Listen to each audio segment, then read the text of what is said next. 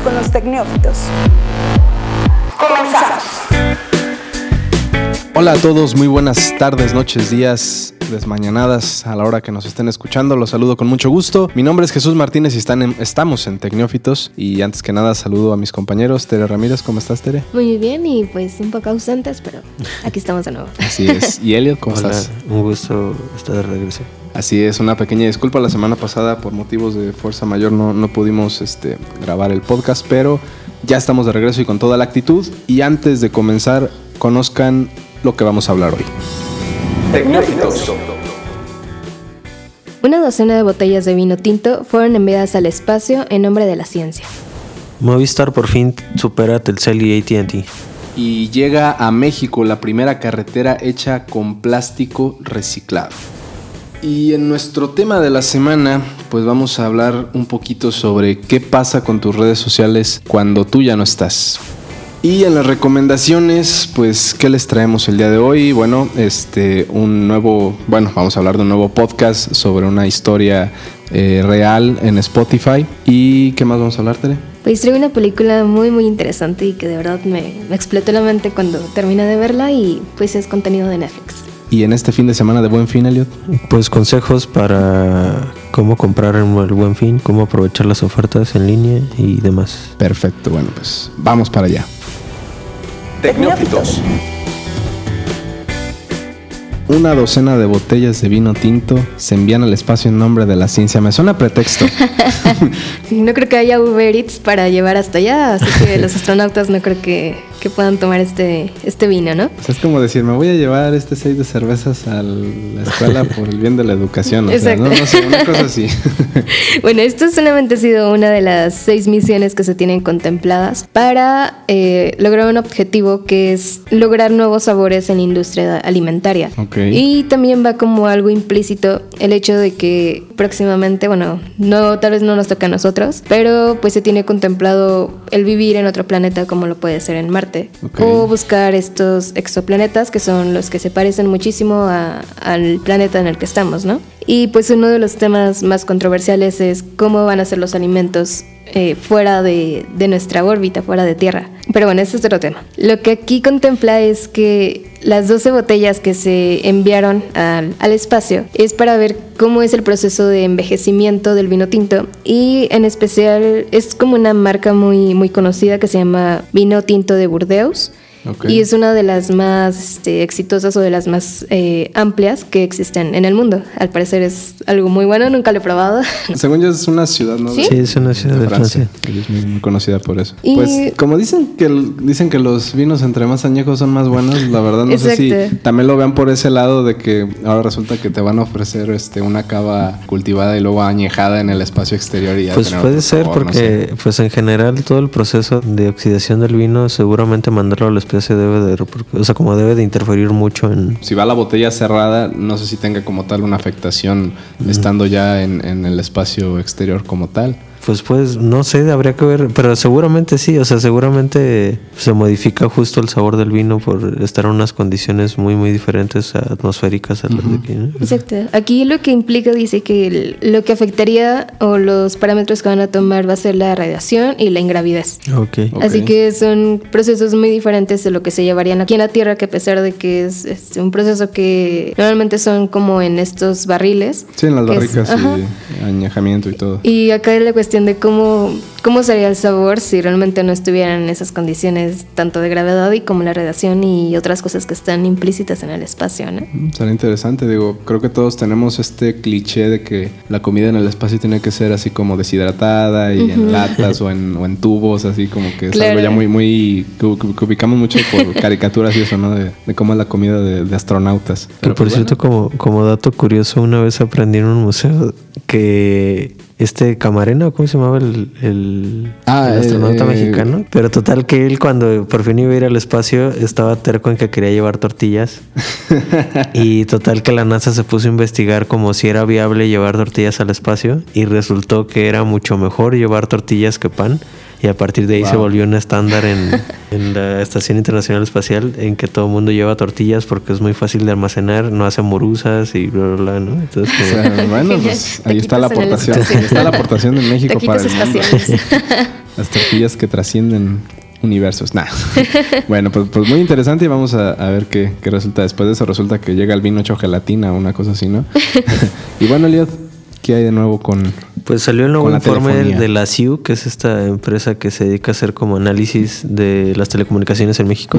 Y en el reporte hay varias cosas interesantes. La primera es que inexplicablemente Movistar, después de muchos trimestres en caída, eh, repunta e incluso gana más líneas que Telcel y que Movistar. Digo que Telcel y que AT&T, Ok. eh, colocándose como la número uno en líneas obtenidas a nivel nacional? a nivel nacional. Ya después a la, a la hora de, de desmenuzar más los datos te das cuenta que la mayoría, o sea, Movistar es el que tiene más eh, usuarios en modo prepago y es el que menos tiene en modo de plan de renta. Casi el 91% de sus usuarios son de prepago.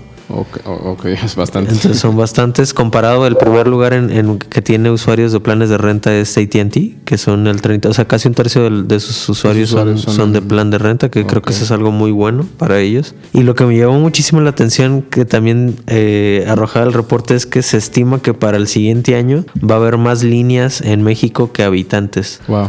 O sea, como entonces eso indica que al ritmo de crecimiento que está ahorita, la penetración de, de líneas telefónicas en el país es impresionante. Obviamente no es que todos tengan celular, sino porque hay muchas que a lo mejor sacan más de una línea. O hay líneas abandonadas. O que se quedan las líneas como si estuvieran activas, pero no se usan.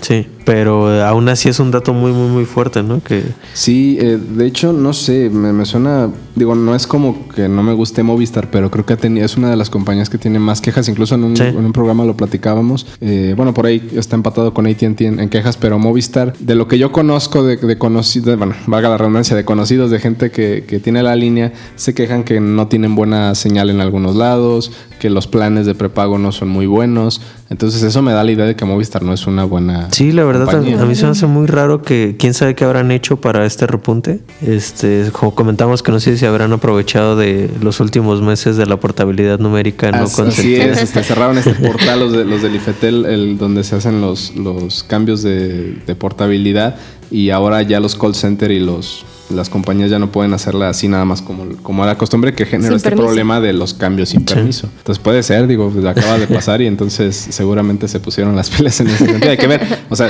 cuántas de esas líneas que presume tener Movistar no son líneas abandonadas, no Sí. son este de bots a lo mejor, ¿no? Que son, son Claro. cifras infladas. Pero bueno, digo, también eh, me, me mueve mucho este tema de, del- de que es el que más prepago o más usuarios Sí. con prepago tiene. Digo, eso te dice o que son muy buenos sus planes de prepago, que te dan más por menos, que no creo. Tengo entendido que los de AT&T y Unifone son más Ok. eh, socorridos o tienen mejores este, ofertas en prepago, pero, pero sí me parece que... Que también Movistar- supongo que son las más fáciles de, de vender, ¿no? Como También, women. También creo que, que en ese sentido sí. Y, Que y- convencer a alguien que se eche, chute un plan de Movistar y quién sabe cómo le vaya. ¿no? Sí, creo que te, te ofrecen más cosas fuera de lo que es la telefonía, como que te dan mochilas, que te dan que el juguete. Peluchitos. Balón, recuerdo que siempre tienen muchas promociones porque son patrocinador de la selección. ¿no? Así es, también te dan playeras por ahí, este, creo que recuerdo haber visto como autos a control remoto, drones, o sea, ese tipo de cosas te dan, pero a final de cuentas el servicio de telefonía no es el mejor, por eso te tienen que saturar Exacto. con un Sí. montón de cosas. Bueno, pues, pues bien, este, vamos a ver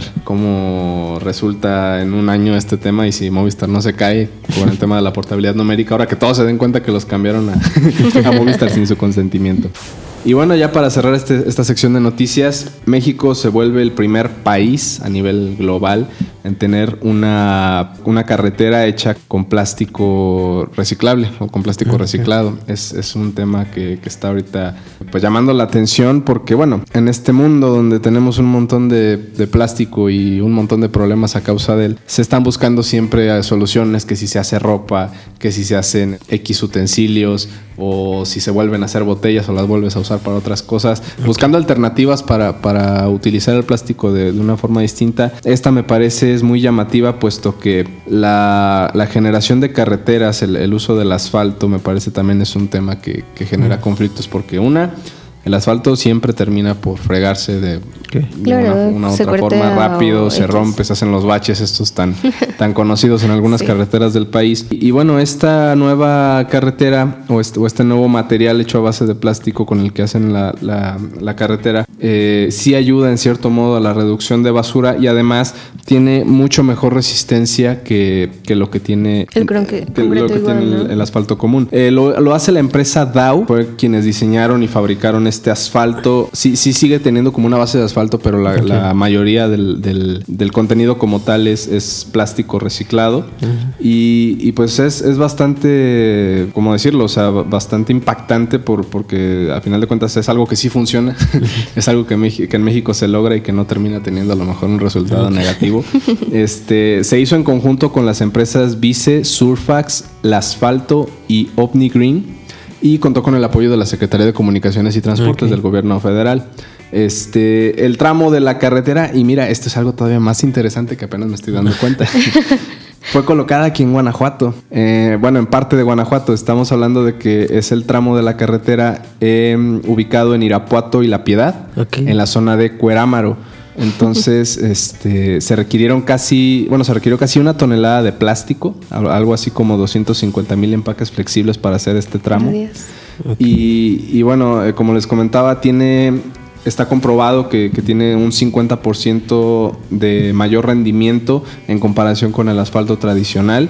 Y, y bueno, me parece que va a marcar una pauta para, para generar un modelo de, de construcción o de elaboración de, de carreteras eh, aquí en México para empezar y Sí. tal vez a nivel mundial. De hecho, tocando eso a nivel mundial, había escuchado algo parecido y es en la India, donde se han construido 20.000 kilómetros de carretera hecha con plástico. Y al igual que en Holanda, en Holanda también ya este, optaron por este método de, de construcción y pues al parecer aquí en México se nos da mucho lo de copiar métodos que funcionan y pues es No, bueno, ¿no? sí. o sea, lo que, lo que se hace por primera vez es este tipo de asfaltos. Es como algo que me imagino se va a patentar Sí. y ya a partir de ahora ese sería como Claro. un modelo estándar que seguramente veremos replicado aquí en México y tal vez en otras partes. Pues ¿no? ojalá que sí. Ojalá y, y- y bueno, si funciona, pues que mejor no sé decir que fue en México y que fue aquí en Guanajuato. Está aquí cerquita, Cuerama, está a una nada. Entonces me parece que, que sí es algo eh, destacado y, y pues bien ahí por, por quienes diseñaron, la empresa Dow que diseñó este, este nuevo asfalto hecho a base de plástico reciclado. Y bueno, pues con esto llegamos al final de la primera parte, vamos a un pequeño corte y ya estamos de vuelta aquí en Tecnófitos. Tus comentarios en arroba zona franca MX usando el hashtag Pregunta Neófita. Pregunta Neófita. Pregunta Neófita. Esto es Tecnófitos. Continuamos.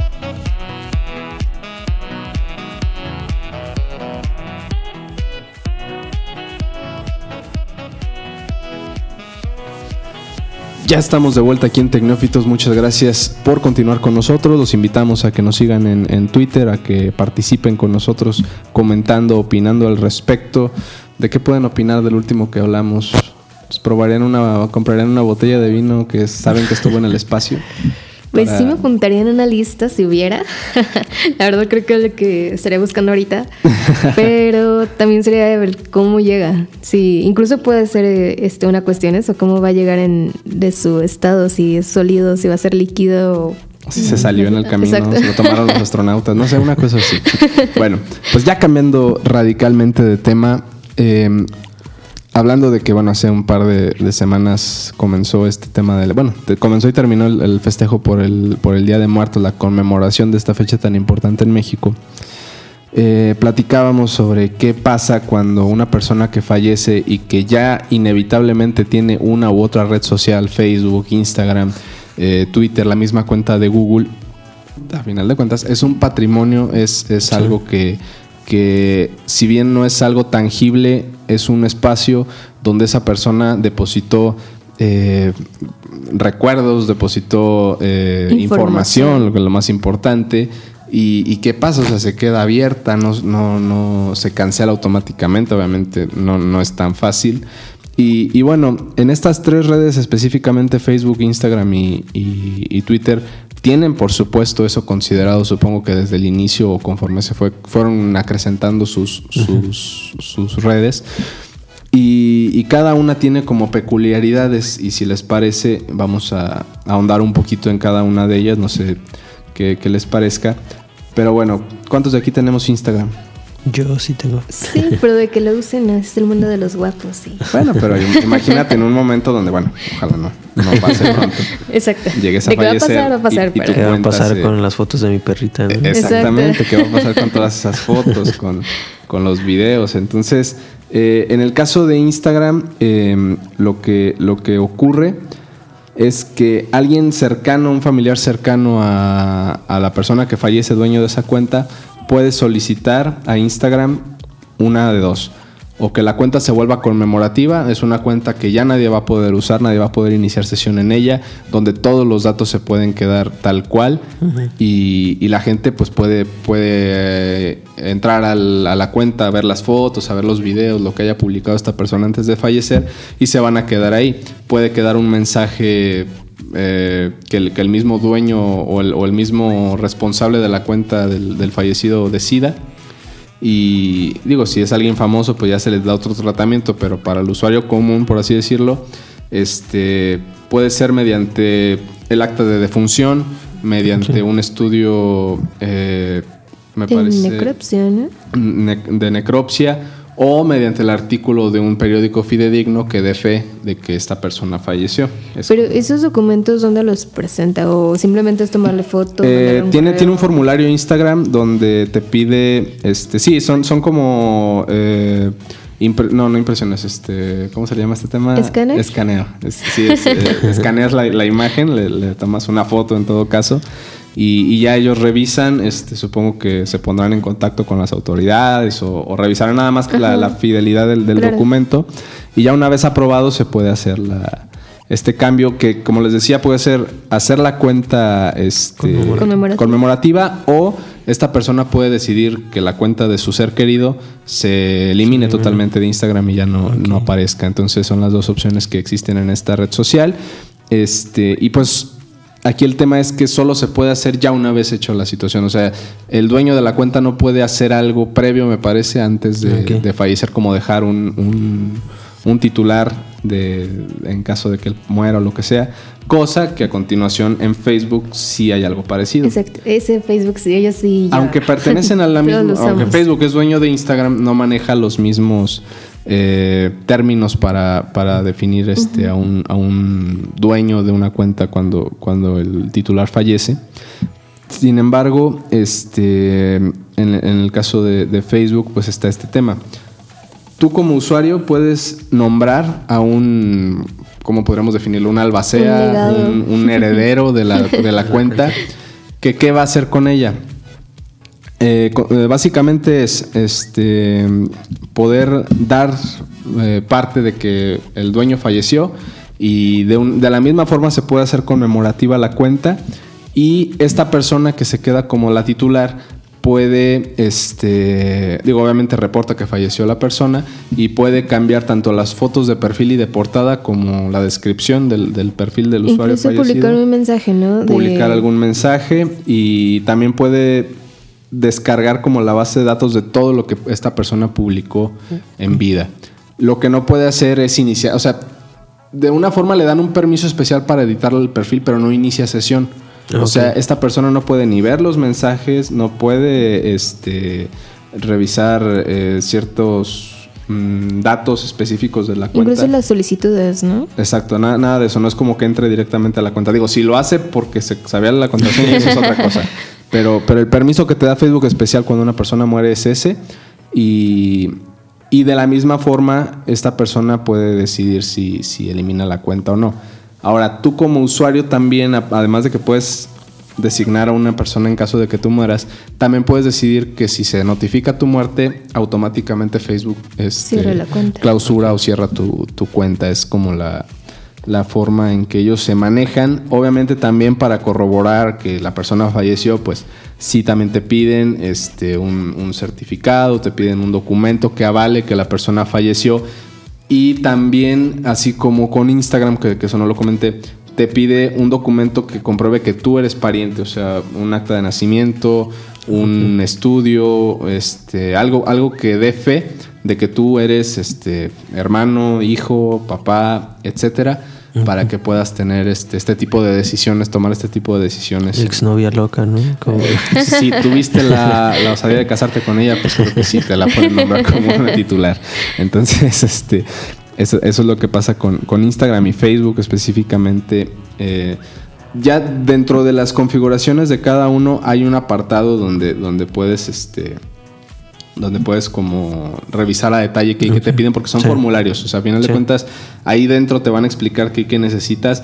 Y en Facebook, en este caso, tú puedes nombrar, desde ahorita, puedes nombrar este un, un, este, una persona que se encargue de, de, de tu cuenta en caso de que fallezcas. Y bueno, nos pasamos al- a, Twitter, que, que, bueno, en sus políticas de privacidad menciona que cuando alguien fallece, este, una persona en representación del, de, de él puede, puede desactivar la cuenta.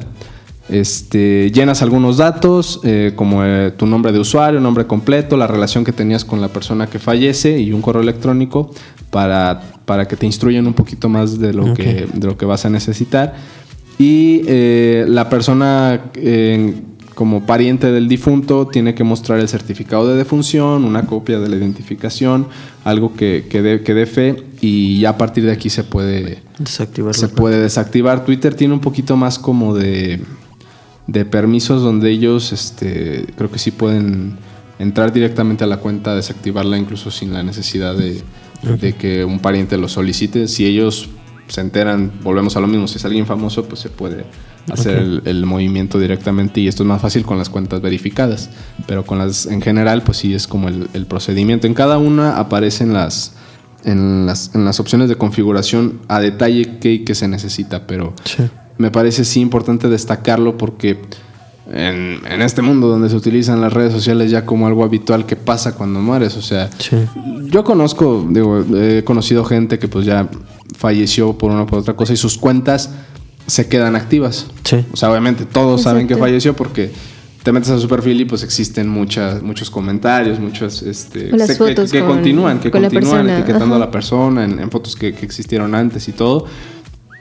Pero no hacen este, este protocolo, tal vez porque se vuelve algo insignificante. Claro. Pero en el caso de que una persona llegase a tomar posesión de esa cuenta y hacer mal uso de ella, es donde me parece que es donde Sí. es importante tener Exacto. este tipo de cosas a, a consideración, ¿no? O sea, no sabes en qué momento vas a morir. Solo sabes que vas a morir, pero no sabes en qué momento. Y sí es importante que tu identidad eh, prevalezca con, con la dignidad adecuada, cuidando este tipo de Incluso detalles. pues tu, tu privacidad, ¿no? O sea, por mucho que estés muerto, sigues teniendo información que a lo mejor para ti era importante Sí. y que solamente era para ti. Efectivamente. Y el hecho de que una persona pueda tener acceso ilimitado a todo eso, pues no, o sea, creo que no, no te dejaría descansar en paz y sí sería un tema bastante este, considerable entre toda la familia que estaría pues ahí, ¿no? A la espera del difunto.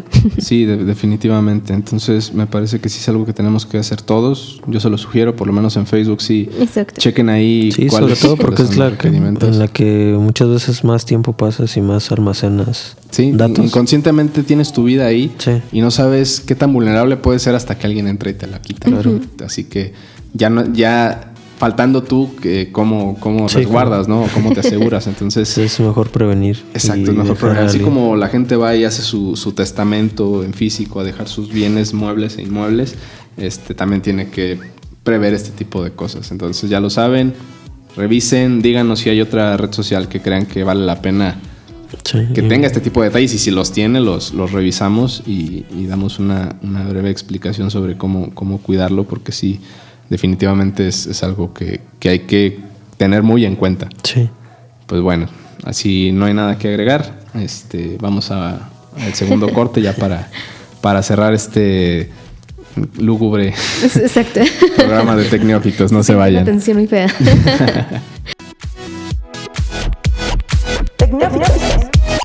Regresamos. Déjanos tus comentarios en arroba zona franca mx usando el hashtag pregunta neófita. Esto es Tecnófitos. Continuamos.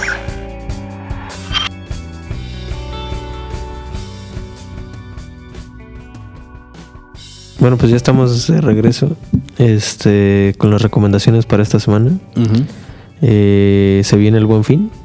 Sí, empieza justamente hoy, 15 de, de noviembre, ya, ya me imagino que muchos ya han de haber encontrado ofertas o, o ya se movieron a la empiezan tienda. antes. Sí. O sea, está viendo que, bueno, nos comentaban que una tienda de, de aquí de León de, de zapatos este, ya tenía la fila Sí. a full. Digo, porque hay Ah. algunas como empresas que, que desde antes del inicio del buen fin ya tienen ofertas o ya están abriéndose ese tipo de, Sí. de cosas, ¿no? Y pues les quería traer, como aprovechando este buen fin, recomendaciones para cómo comprar seguro en línea y cómo comprar no solo seguro, sino aprovechar buenas ofertas y que no te timen con la estafa, ¿no?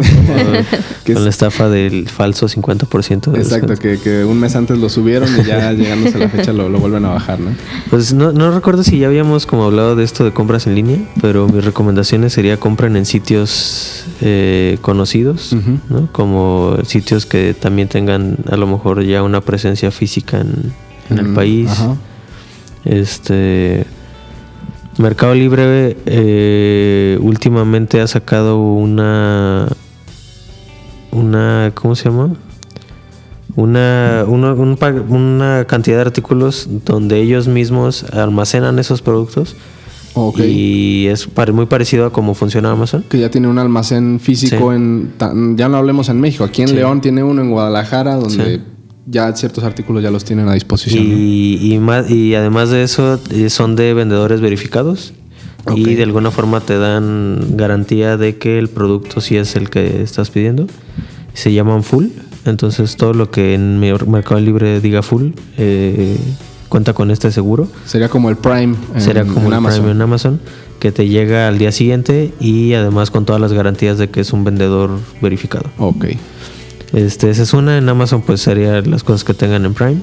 O las cosas, eh, pues siempre es importante revisar lo de siempre, ¿no? Como comentarios, reseñas, este, cuántos productos se ha vendido de eso, cuánto tiempo tiene en el mercado. Exactamente. O sea, cuántos como eh, comentarios favorables tiene, cuáles son los negativos, porque todo tiene algo negativo. Sí. O sea, nunca vamos a encontrar. Esos son los importantes. Cuando buscamos un producto no hay nada perfecto y va a haber más de uno que sí se queje por algo. A lo mejor va a ser algo como, es que yo lo quería, lo mandé, lo pedí en color negro y sí es negro pero más clarito. O sea, son Ajá. cosas que a lo mejor son banales, Justo pero... ver las negativas y ver si a ti te importa o no como esos defectos. Sí, claro, exactamente. Este, y sobre todo lo que le queríamos mencionar era esto de los precios, ¿no? Porque es una práctica muy común que las, las empresas suben de precio los productos para luego bajarlos. O les ponen precio de listas falsos Ok. para decirte, como estas tiendas de trajes que todo el año está al 70%, en realidad no están al 70%, ¿no? O sea, como... Te le suben el precio en el, en el precio del- de lista y ya después Sí. te ponen el de descuento, ¿no? Entonces, eh, les traigo dos herramientas para eh, evitar ese tipo de cosas. Una se llama Kepa. Esa solo funciona para Amazon. Ok. Es K-E-P-A. Kipa, podemos decirlo, ¿no? Este, En donde tú puedes entrar, meterle un link de Amazon y te da un historial de precio de ese producto. producto. Entonces tú puedes verificar qué tan, qué tan bajo o alto está el precio en ese momento comparado con lo que ha estado en, en un historial de- del producto. Ok. Y la otra es una red social mexicana eh, muy muy popular últimamente que se llama promodescuentos.com. Es una página, eh, es una red social donde la gente sube ofertas. Entonces, por ejemplo, tú vas a una tienda y ves un producto a buen precio, le tomas una foto y la subes a la página y toda la comunidad te la califica. Te dice si es una buena oferta o es una buena oferta y además hay una sección de comentarios donde pues los, los miembros más activos te dicen, no, esa es una mala oferta porque en tal tienda está más barato, o es una buena, o está más o menos porque en realidad esa oferta está todo el año, o bla, bla, bla. Es el mismo precio. Sí, entonces, como es una buena herramienta, obviamente todo lo que tenga que ver con ofertas es muy importante que pues aprendan a ser responsables. Sí, Y- totalmente. No, porque muchas veces es muy fácil en esta época de, de buen fin, y luego viene Black Friday y luego vienen las fiestas, de que uno quiere comprar muchas veces solo porque es una oferta y no porque lo necesitas. ¿no? Sí, creo que, es, es algo que hay que esa sería la recomendación número uno. Fija tu presupuesto, eh, decide si lo necesitas y si lo quieres comprar y entonces a partir de ese presupuesto gasta, ¿no? Y ya que estás decidiendo un presupuesto para gastar, entra a estas herramientas para que logres sacar el máximo provecho a tu dinero, ¿no? Totalmente, de acuerdo. Digo, eh, este tema es como primordial, ¿no? Si tú desde el inicio, desde antes de que comience el buen fin, una semana, un mes, seis meses, Sí. te pones a pensar, a ver, para el buen fin, ¿qué puedo necesitar? No sé, ahorita requiero un, un- un refrigerador Sí. o una computadora. No, pues me espero a, Al buen fin. al buen fin y pues digo, pues desde ahorita ya voy viendo como qué necesito y sabiendo que necesito eso, si yo ahorita digo, bueno, no necesito nada. Sí, como que es muy malo ¿Para ir a la a tienda a, ver qué hay en oferta, ¿no? Exactamente. y sí, creo que creo que es una gran recomendación. No se met si no tienen el interés de comprar nada y nada más están así bobeando, no se metan ahorita. No es buen momento porque hay una de ofertas que vas a terminar comprando algo que después, si tienes este como este sentimiento después de culpa de, de comprador este, Compulsivo. compulsivo. después de que dices, ching, me gasté 500 pesos en esto, no lo necesitaba y te remuerde. Entonces, sí, mejor no se metan para nada. Eso suena a lo mejor algo como negativo, pero creo No, que lo pero es- mejor No, es- pero es lo, es lo real. Sí, es lo real y, y también vivimos en un país donde la gente se, se endeuda muy fácilmente y, y, much- y la mayoría de las veces no es una deuda sana, ¿no? Sí. Entonces...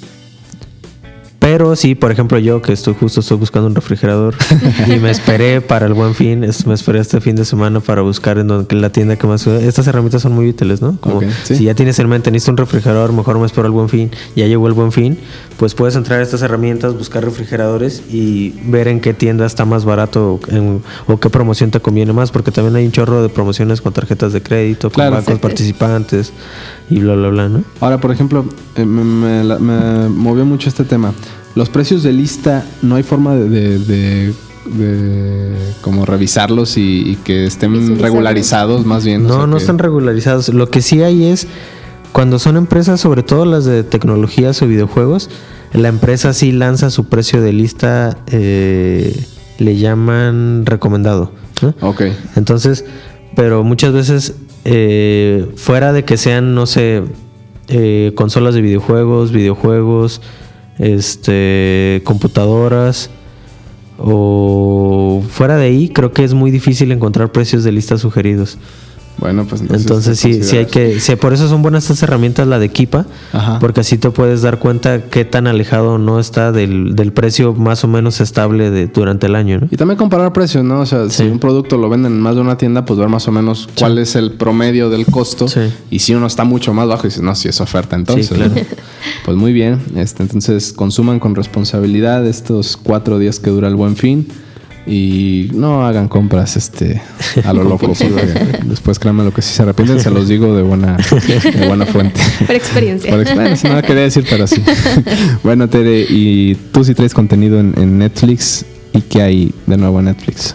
Eh, pues casi es nuevo, tiene ya casi un mes, bueno, más de un mes. Eh, no, Salió el 11 de octubre de este año, este, fue lanzada en Netflix y es algo de cine de suspenso.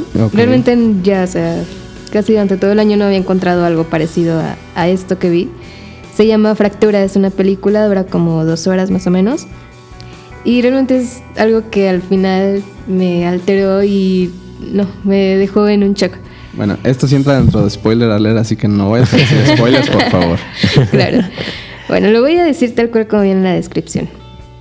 Se supone que es un padre de familia que va este, de vacaciones con su esposa y con su hija.